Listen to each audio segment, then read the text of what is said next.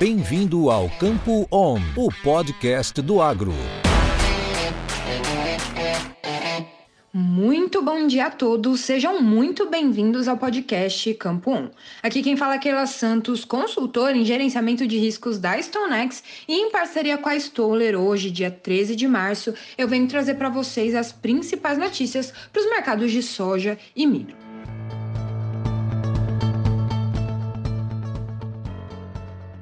Começando pela soja, os futuros de soja encerraram a sessão desta sexta-feira positivos.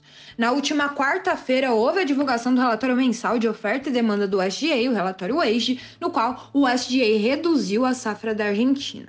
O mercado vinha trabalhando com uma estimativa para a safra argentina que variava em torno de 24 a 31 milhões de toneladas para o eixo de março, e o SGA reduziu sua estimativa para a Argentina para 33 milhões, uma redução de 8 milhões em comparação com o relatório de fevereiro. A fim de comparação, a safra do ano passado da Argentina atingiu 44 milhões de toneladas, com percentual bom e excelente, 20 pontos maior. Para absorver a perda de produção, o SGA reduziu o esmagamento argentino em 2 milhões de toneladas, reduziu outros usos domésticos em 1 milhão e meio e aumentou as importações em 1 milhão, enquanto diminuiu as exportações em 800 mil toneladas.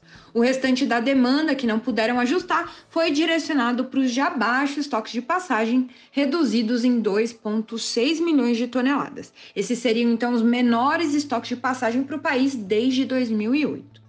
Outra alteração do departamento foi no balanço da China. Sem baixar sua estimativa para importação, eles ajustaram a demanda de esmagamento doméstico em 2 milhões de toneladas, o que, de certa forma, impulsiona os estoques de passagem da China em 4 milhões de toneladas no comparativo anual.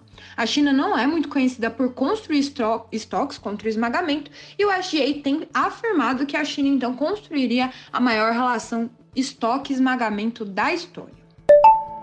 Já para o milho, os futuros de milho encerraram a sessão desta sexta-feira negativos. A única surpresa no mercado de milho com relação ao relatório Wage foi a admissão pelo USDA de que havia um problema com o ritmo das vendas de milho dos Estados Unidos para a safra 22-23.